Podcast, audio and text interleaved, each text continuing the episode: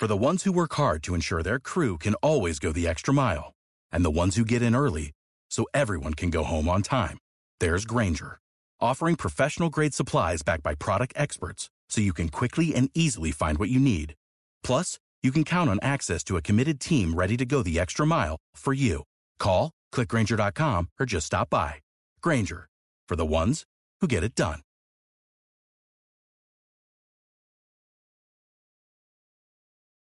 Bienvenidos a Diálogos sobre Ruedas con nuestro experto, todavía barbudo, por poco tiempo me parece a mí, Diego Lacabe. ¿Qué tal, Diego? ¿Cómo estás? ¿Qué tal? Gas y cabeza y un poco de café para todos. Y siempre con mi, con mi elenco de detrás aquí, con el, el Star System, esta vez del cine, ya lo sabes. Sí, sí, sé que tienes muchas aficiones, aparte de, de montar a caballo y, y el campo y esas cosas. Pero bueno, vamos con tu afición que compartimos, bueno, compartimos alguna más, pero me refería en este caso a las, a las motos. Porque, a ver, hay. Este es el último, el último lunes que no vamos a hablar directamente de carreras, porque a partir del lunes que viene ya habrán pasado cosas en las carreras. Albricias, albricias. Por fin, por fin. Pero, pero, pero han pasado cosas, han pasado cosas. Yo creo No. que. No deja de pasar cosas.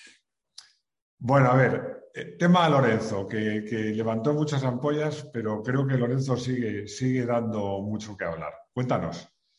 Bueno, suma, suma y sigue. El, el- el- el- el tema está en que el tema está en que algunos, algunos periodistas le llaman para sacar su minuto de gloria. Yo hablo con él para, para reírme de la vida. Pero claro, me encuentro ayer en el mundo, ya, estuvo en el canal nuevo de Twitch de Nico Abad, que lo tuvimos ayer en la radio también, está Nico Desatado, que eh, y- iba a hacer ahí un canal estupendo. Eh, bueno, y, yo creo que ya eso quedaba ahí, ¿no? Lo que pasa es que, fíjate, ayer en la radio, que todavía es donde tengo yo acceso a, los periódicos físicos, porque yo ya, no encuentro ni kiosco por la calle, me encuentro esto, esto en el domingo, en el domingo del mundo, con semejante caricatura de Jorge, bueno, que la portada, la portadilla del DXT, con esa entrevista, ¿eh?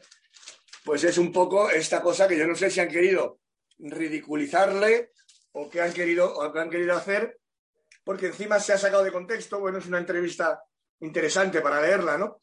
Pero se ha sacado de contexto también, como siempre le pasa a Jorge, que él hace una reflexión en la que, una vez más, yo creo que se equivoca, Jorge se equivoca mucho, yo mucho más porque hablo más que él, y él cuenta una anécdota de, de, cuando Valentino está totalmente hundido en Ducati, que eh, a él es verdad que le preguntan, él seguía en Yamaha, campeón del mundo, su segundo título, y le pregunta a Lynn Jarvis, bueno, ¿tienes alguna objeción porque venga de vuelta Valentino? Y él no puso ninguna. Él dice ahora que si él eh, hubiese vetado a Valentino, Valentino se hubiese ido de MotoGP, se hubiese retirado, se hubiese ido a los coches o cualquier cosa. Bien, no es correcto porque aquella vuelta de eh, Valentino a Yamaha estaba pilotada, nunca mejor dicho, por el propio Valentino y un tal Carmelo Espeleta, que Carmelo lo que quería era que, mm, que los dos años horribles de Ducati, de Valentino, no fueran el final de su carrera deportiva. Luego iban a venir muchas fotos dramáticas como el famoso año 2015, o sea que todavía quedaba mucho por vivir. Pero es que encima hay una anécdota que la gente, que la gente no sabe y que es pata negra porque eh, antes, antes de fallecer muy prematuramente, como falleció Ángel Nieto, nos la contó a muchos, a muchos periodistas y a muchos amigos. Y es que en el verano en el que está del segundo año, en el verano del segundo año de Ducati, Valentino, que estaba fatal, eh, resulta que Ducati la compra por 800 millones de euros eh, Audi. Y los alemanes le pusieron, ya estaba todo el tema para el año siguiente, todo el tema de Yamaha manejándose, y los alemanes, recién comprado Ducati, le dieron un cheque en blanco, un cheque en blanco de los de verdad, a físico, a Valentino, y le dijeron, pon tú la cifra para seguir en Ducati. Echamos a Preciosi, que es el tío con el que no te llevas bien, vamos a traer a Daliña, Gigi Daliña viene en la, nueva renovación de, la renovación de entonces, y, y, bueno, pon tú la cifra que quieras para permanecer como piloto oficial de Ducati. Ese cheque se lo enseñó en el Pado Valentino Rossi a Ángel en una anécdota que cuenta como Rossi venía, Ángelo, Ángelo, guarda, guarda, los tedescos, los alemanes, los alemanes, mira lo que me ponen, me ponen un cheque en blanco. Por lo tanto, evidentemente, y a lo, mejor hubiera ganado títulos, porque la Ducati después con Gigi de la Línea cambió mucho, acuérdate. y, eh, quiero decir que el, el, redescribir la historia, bueno, esto que hace Jorge ahora, pues es, pues es simplemente lo que te digo, que hay periodistas que les llaman para, para sacar un, artículo cachondo, luego hacer con él lo que quieran, pero bueno, pero al final él, pues, mm, se desgasta, digamos, ante el que le da igual, que él, ya hemos dicho que le da igual, eh, ante, ante un poco una afición que ya lo tiene como, como lo que es, un piloto que se ha ido. Sí, la verdad es que ahora que hablar de Ángel Nieto eh, es, es, imposible no entristecerse porque aparte de gran piloto, yo creo que había una cosa, Ángel, que hacía mejor que pilotar, y mira que era bueno pilotando, que era contar historias. Qué, buen contador de historias el Ángel Nieto. Eso mucha gente no lo sabe, porque además yo creo que en la televisión, como comentarista, no se le sacaba todo el partido, ¿no? Pero como contador de historias en la barra de un bar tomando una copa, poca gente conozco mejor, mejor que, que Ángel. Qué pena, qué pena. Y qué pena Lorenzo, porque yo creo que es un pilotazo y que no se debe meter en esos líos. Dicho lo cual, como tú decías, y él, él además te reconoció en un, te contestó personalmente, efectivamente, él puede decir y hacer lo que le dé la gana porque pasa de todo, ¿no? Además resulta que estaba en el hotel y estaba trabajando. Ahí vamos a explicar al final, vamos a explicar al final a nuestros queridos seguidores que cada vez son, son legión, son más legión, y que sepan que aquí vamos a la verdad de los temas y como dicen los periodistas americanos, que yo lo único que hago es imitarles, eh, los del Watergate, los legendarios del Watergate que decían, máximo, decían, follow the money, sigue la senda del dinero que te va a explicar las cosas, ¿no? Entonces, claro, la gente se ha quedado con la copla de que, bueno, de que es que Jorge, en toda esta polémica que él mismo suscitó con el famoso I told you, eh, eh, refiriéndose a una caída de Cal Crutchlow, bueno, que Jorge estaba de vacaciones en Maldivas. Error, error. Jorge Lorenzo estaba en Maldivas promocionando un hotel de Maldivas. Y estaba, estaba 15 días a full credit, como se llama, es decir, estás ahí en tu habitación, eh, haces así con el dedo, llamas y te traen lo que tú pidas, eh, no se apunta ninguna vez, bueno, full credit se llama. Pero aparte, cada post de Jorge Lorenzo en ese hotel con las etiquetas de ese hotel estaba en torno a los 5.000 dólares. Cada post, la gente que vaya haciendo cuentas. ¿Qué sucede?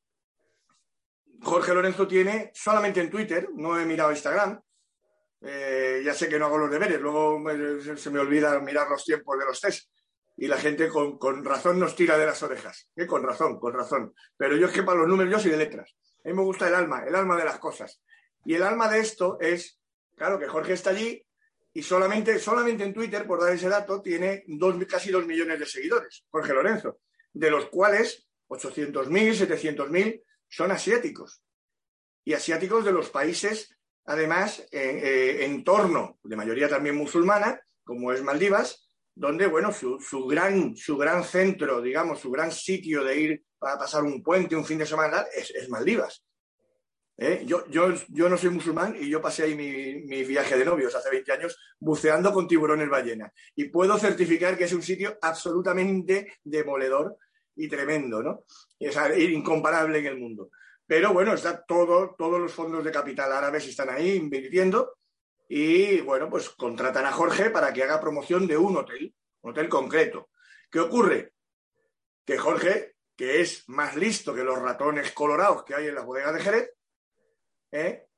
pues monta, él monta un pollo en redes sociales para levantar la mano y decir, aquí estoy yo. Y pone el I told you. Con lo que él no contaba era con la inestimable ayuda de un Jack Miller o de una Aleix Espargaró encima, entrando al trapo con él. Él simplemente pensaba hacer ruido y que bueno, que la afición dijera, ah, Jorge, ¿cómo estás? No sé qué cuánto.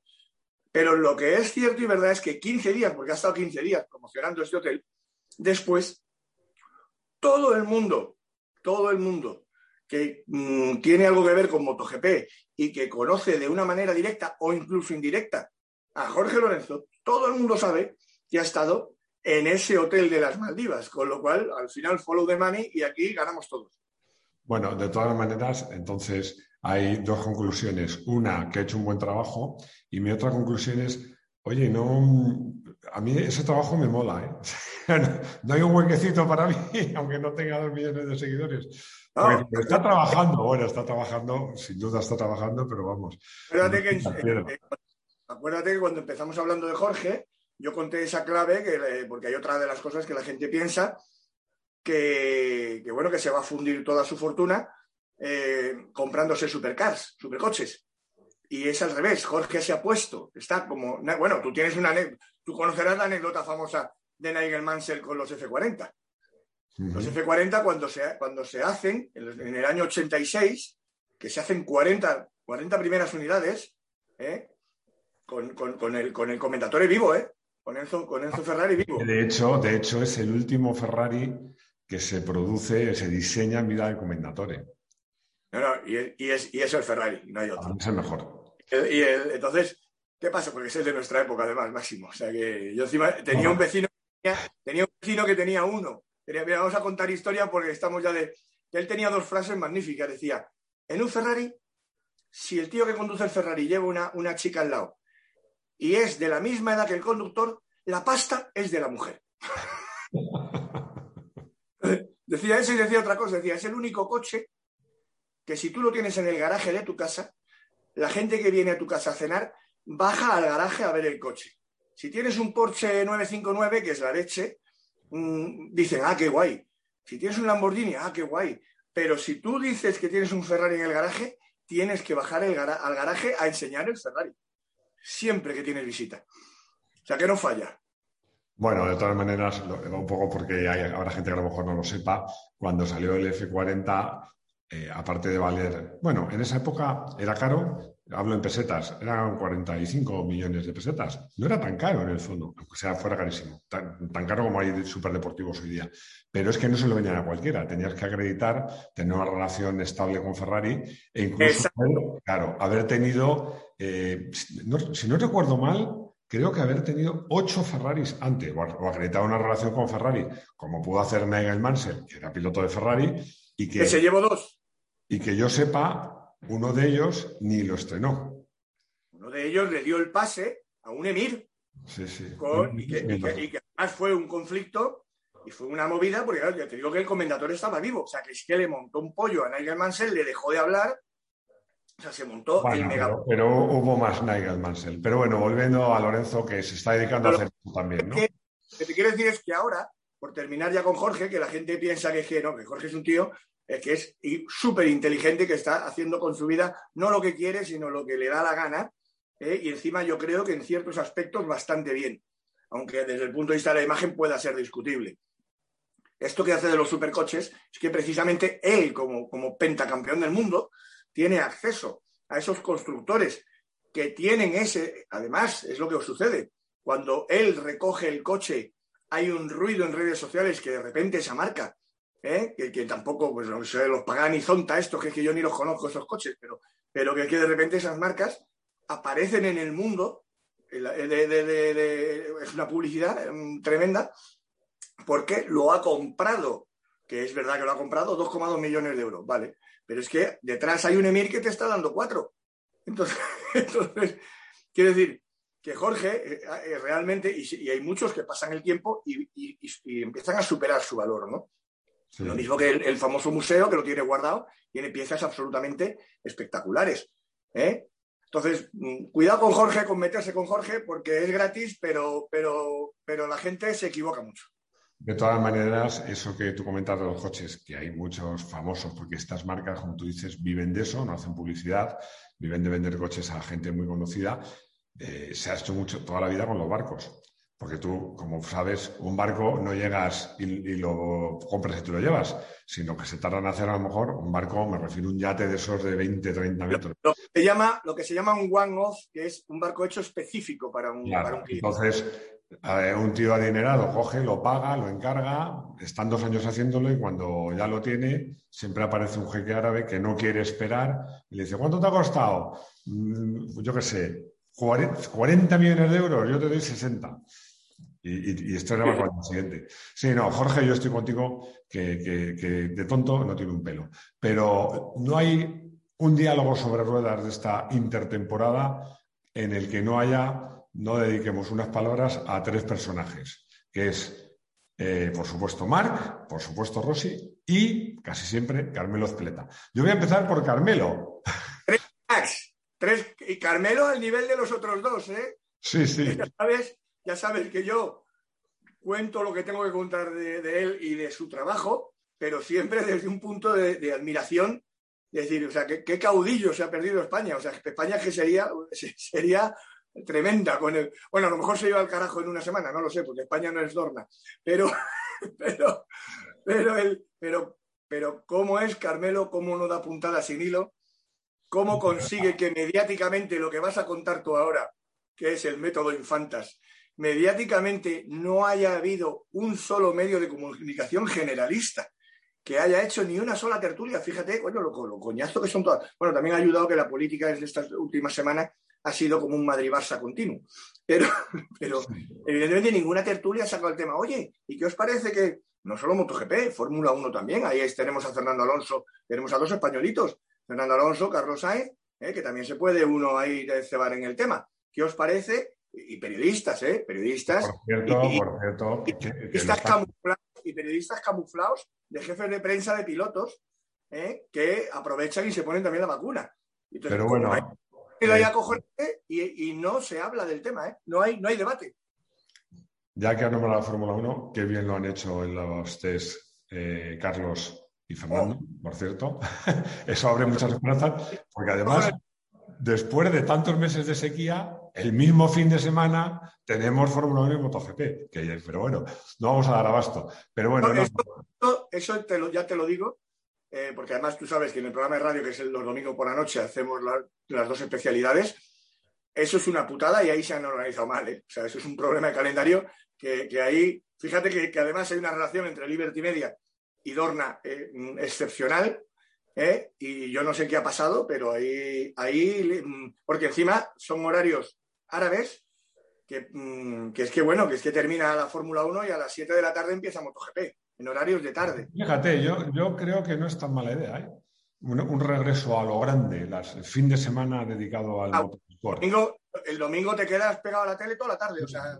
Pero bueno, ya lo que iba, que Carmelo, como tú dices, lo ha hecho muy bien porque en unas declaraciones que ha hecho, eh, el tío ha comentado, quitando hierro al tema de la vacunación, diciendo que cuando decidieron hacer toda la pretemporada y las dos primeras carreras en, los Emiratos, en Qatar, pues eh, el gobierno les invitó a vacunarse, habida cuenta de que el ritmo de vacunación allí va muy bien y que eso no ha supuesto ningún, ningún inconveniente para la población catarí. Bueno, lo ha vendido muy bien. Bueno, lo, casi, casi como diciendo, yo no quería, pero al final no. han vacunado. Lo primero que hay que decir es que ha contado la verdad.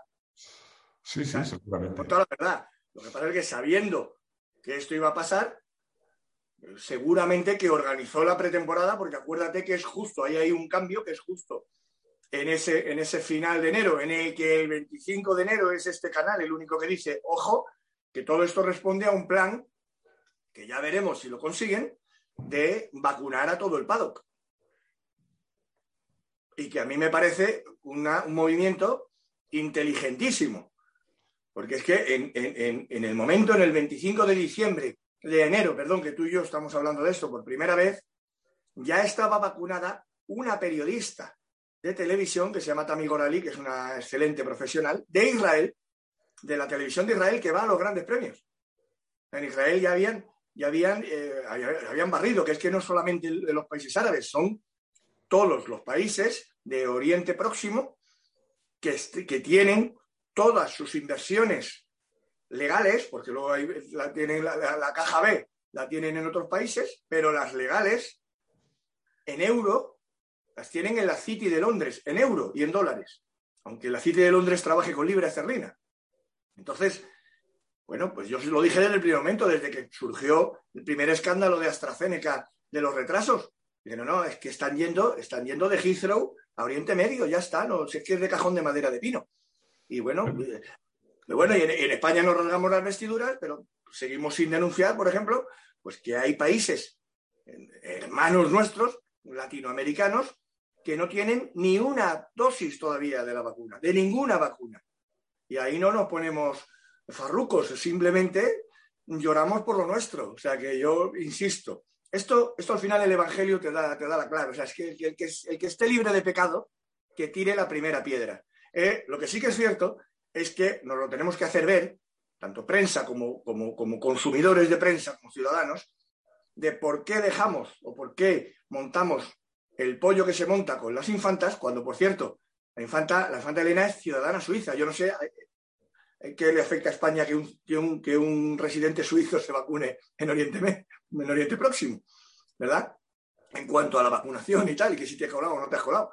Entonces, lo que se monta con dos infantas, por el hecho de ser infantas y sin embargo, pues no hay ni la más mínima, ni la más mínima sombra de, debate.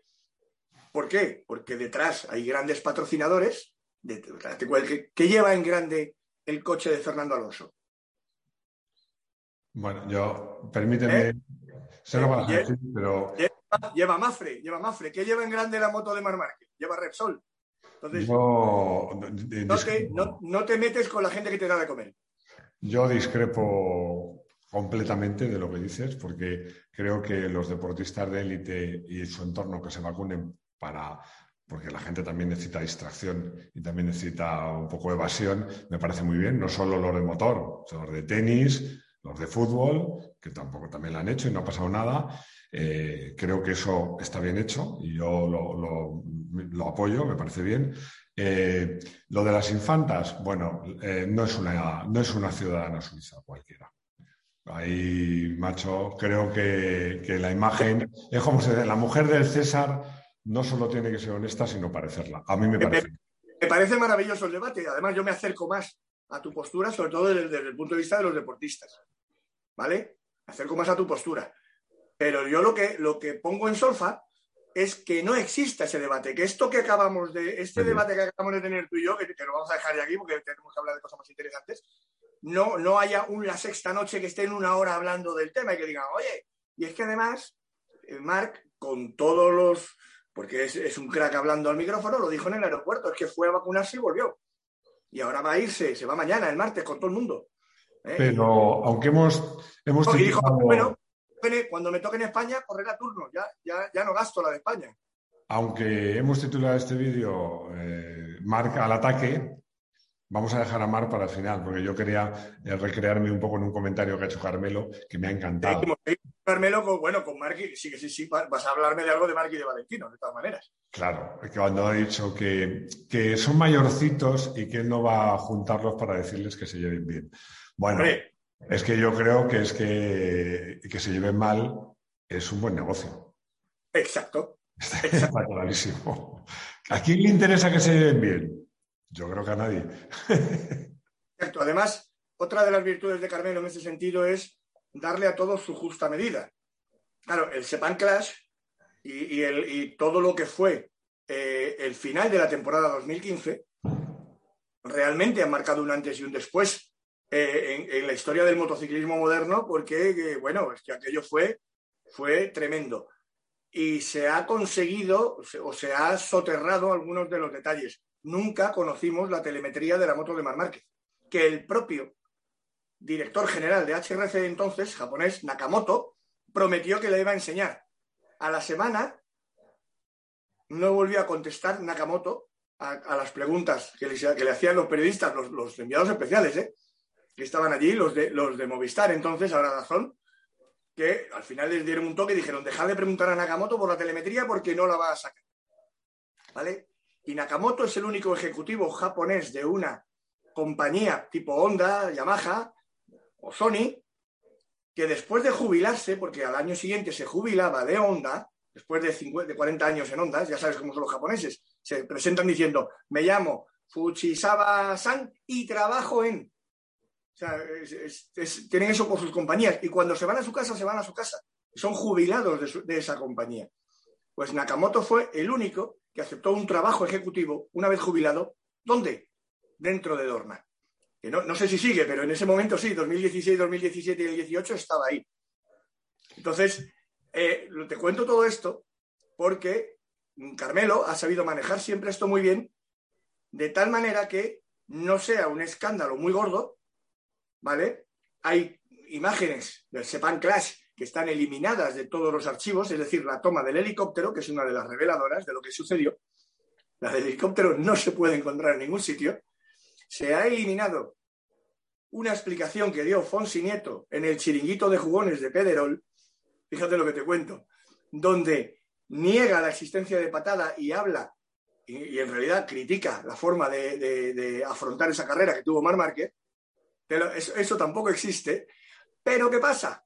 Que según con qué periodistas, por ejemplo en Italia con Paolo Escalera, oye, de vez en cuando preguntadme por esto y, lo, y, avivo un poquito el fuego, ¿no? Porque lo dices tú, porque al final es un buen negocio, pero en su justa medida. En su justa medida, fíjate la reflexión. Carmelo dice esto y eh, Valentino automáticamente da una entrevista donde, claro, siempre tienes la excusa, ¿no? Me han preguntado por, no, sabes que te lo van a preguntar y lo que vas a contestar tú. Y avisa, le avisa a Mar Márquez que en el caso de que corra ya de esta primera carrera, que yo sigo pensando que la va a correr, que ojito, porque se va a encontrar con otra parrilla y con otros rivales. Eso ya se lo he dicho Valentino. ¿Ves, cómo todo se conecta? ¿Qué te parece? Bueno, me parece que llegamos a donde queríamos llegar, que es cuándo te afeitas la barba. El lunes, que viene. Estoy convencido que en el diálogo sobre ruedas del lunes que viene veremos el tema operativo. Sí, porque claro, o sea, estar afeitándome en directo, el problema es que me puedo, pues, me puedo bueno, pues esto puede ser un, una gore. Pones el móvil y te haces un time lapse. entonces está el tema del lapse que mientras hablemos y me veáis ya aquí lampiño, pues que Esther, Esther, nuestra queridísima Esther Rabadán, pues que pueda, pueda insertar el timelapse en una ventanita, alguna cosa, yo no sé, lo que puede ser. Tú no te preocupes por la edición, que tenemos además refuerzos en edición, ya te contaré. Pero bueno, que, que, tú crees que el viernes, el viernes. El viernes libre uno. El viernes libre uno. Mira, hay una, hay una imagen. Mar Márquez ha estado primero en Momelo, donde eh, es verdad que es el primer día que prueba la, la moto esta que vale un dineral y que se acerca bastante, es una moto, es una moto de, de serie, es una moto matriculable, una moto de calle. Claro, son 100 caballos menos, 100 caballos menos que, eh, la, que la MotoGP. Pero, pero bueno, no dejan de ser 200 eh, caballos de, moto. Entonces, es verdad que en hizo más más postureo, fue un poco, fue muy paseando a Miss Daisy. ¿Vale? Entonces fue más, digamos, eso sí que fue una toma de contacto. Date cuenta, hay una cosa que es de cajón, que es, mm, bueno, mm, ¿cómo, cómo, ¿qué pasará en la primera caída, el primer arrastrón de? Claro, ¿cómo, ¿cómo nos vamos a poner todos? los pelos así, ¿no? Entonces, claro, pero es que después va el tío y pega el salto, nada menos que al circuito que se perdió el año pasado y que ya conoce el resto de sus rivales, que se llama Portimao y que yo es donde me atisé además en una prueba, además de neumáticos Michelin, me cargué una R1 para gran disgusto de nuestro queridísimo Ángel Pardo. Y, y bueno, que es una montaña rusa. O sea, Portimao es una, es una maravilla, es, un, vamos, una maravilla para los que saben. Es una pasada. Para los manoletes como yo, que si no sabes torear, ¿para qué te metes? Es un horror, evidentemente. Yo me equivoqué de marcha y me fui a tomar café con San Pedro. Además, yo me acuerdo de todo. Me acuerdo de que estaba arriba del todo y dije, coño, es que ahora hay que bajar. Ahora hay que bajar. Y encima está documentado porque había un fotógrafo en esa curva. O sea, que es que es una cosa espectacular. Y, eh, pero bueno, pues ahí Mark, no hay noticia de que se haya atizado ahí con la moto de calle, pero sí que corrió ya eh, a otro nivel y sobre todo le sirvió para aprenderse el circuito. ¿eh? Dio estuvo haciendo tandas de 25 vueltas, es decir, una carrera. tandas de carrera, ¿vale?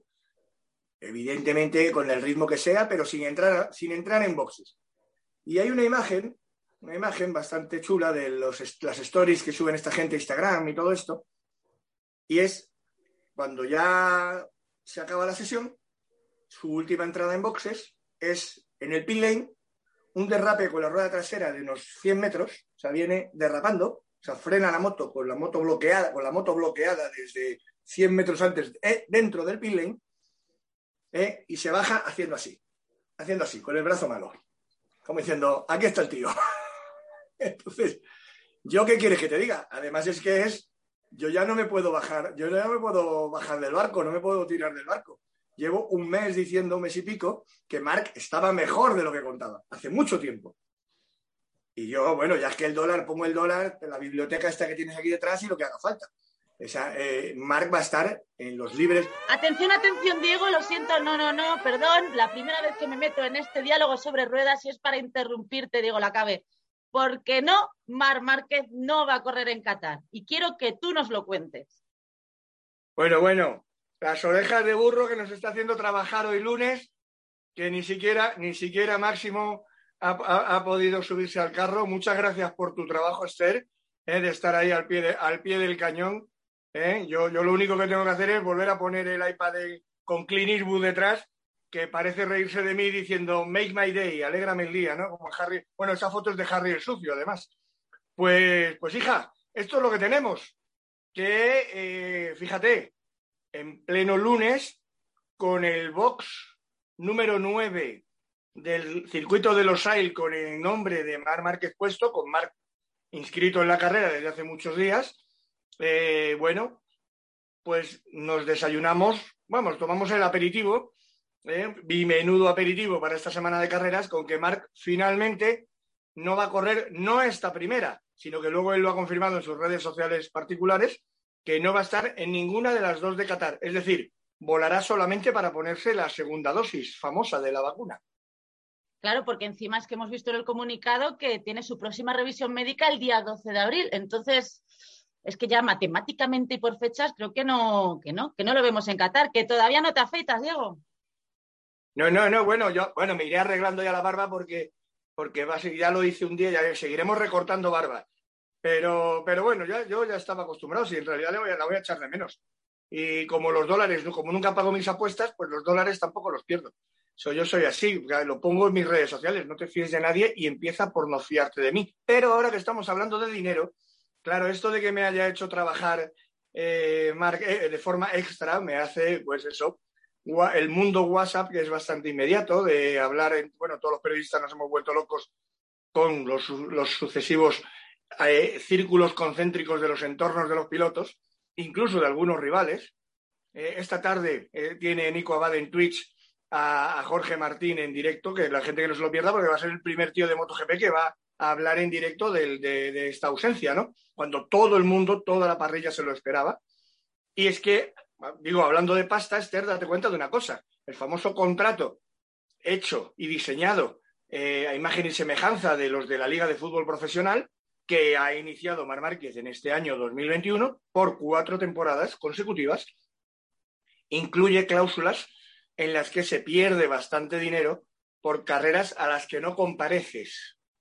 Ojo, entonces estamos hablando ya aquí de dos menos. Por lo tanto, me cuentan, me dicen, y parece bastante claro en el suspecto tempore de cómo se ha producido la noticia, es decir, en el lunes de la semana de carreras, que hasta este mismo lunes por la mañana ha habido debate entre quienes apoyan a Marc de venga, juégatela que tú eres Mar Márquez y quienes dicen haz caso a los médicos y tómatelo con calma. En, en algunas, en ciertas palabras, ya interpretación mía totalmente para tenerla en cuarentena como todo, pero con lo poco que he hablado, yo diría que a Mar Márquez le han parado. ¿Le han parado? ¿Le han parado los pies?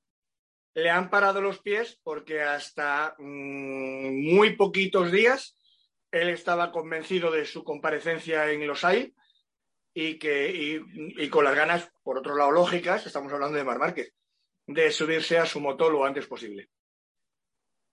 pues eso es algo para lo que tendremos que esperar para poder verle otra vez subido encima de su onda y en plena parrilla. Porque de momento creo que este fin de semana, Diego, nos quedamos sin Marc en, Qatar y el que viene, como tú dices, igual. O sea, tiene un contrato de autónomo. Si, si no trabaja, no cobra.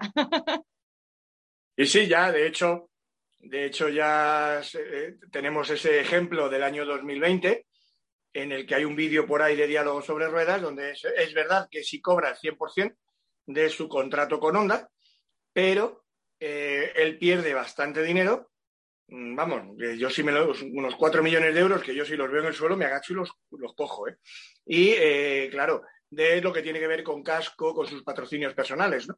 Que en este caso también pierde, o sea, Shohei paga menos porque no aparece, y luego hay un variable de podio, de estar o no en el podio. Entonces, eh, bueno, mm, esto también es una explicación por la que se, haya retrasado tanto, digamos, eh, el publicar o no la decisión. Insisto que los hay, está puesto el letrero, ¿eh? Box número 9, Mar Márquez. O sea, eh, lo estarán cambiando ya, pero ahí está puesto. Es que de hecho creo que todos, absolutamente todos, creíamos y apostábamos porque Marc, sean las condiciones que fuese, porque eso no lo vamos a saber hasta que no vuelva, eh, iba a correr en Qatar este fin de semana. Todos contábamos con ello y tú, tú ya tenías preparada la maquinilla para afeitarte. Entonces. Sí, yo, no, yo, navaja, navaja antigua, navaja de barbero de Curro Jiménez. Que es que esto ya, esto no sale con cualquier herramienta, ¿eh? Ya. ¿Qué, te crees? Esto ya es, vamos. Eh, eh, vamos, y porque no puedo contratar a un barbero que venga a domicilio. Pero, pero si estuviera en Cádiz, tengo mi barbero, ¿eh? Si estuviera en Cádiz, tengo mi barbero que lo sacaríamos en vivo y en directo, ¿eh? José María, que encima es un cachondo de tres pares de narices. O sea que, pero bueno, esto es lo, esto es lo que hay, esto es lo que hay. Mm, hemos rehecho el vídeo, nos hemos, hemos regateado. La gente además tiene ahí el privilegio de, conocerte en otros vídeos, que se vayan a otros vídeos, que estás ahí con, con Pipe y que estáis ahí y que, y que, te sigan también en Moto 1.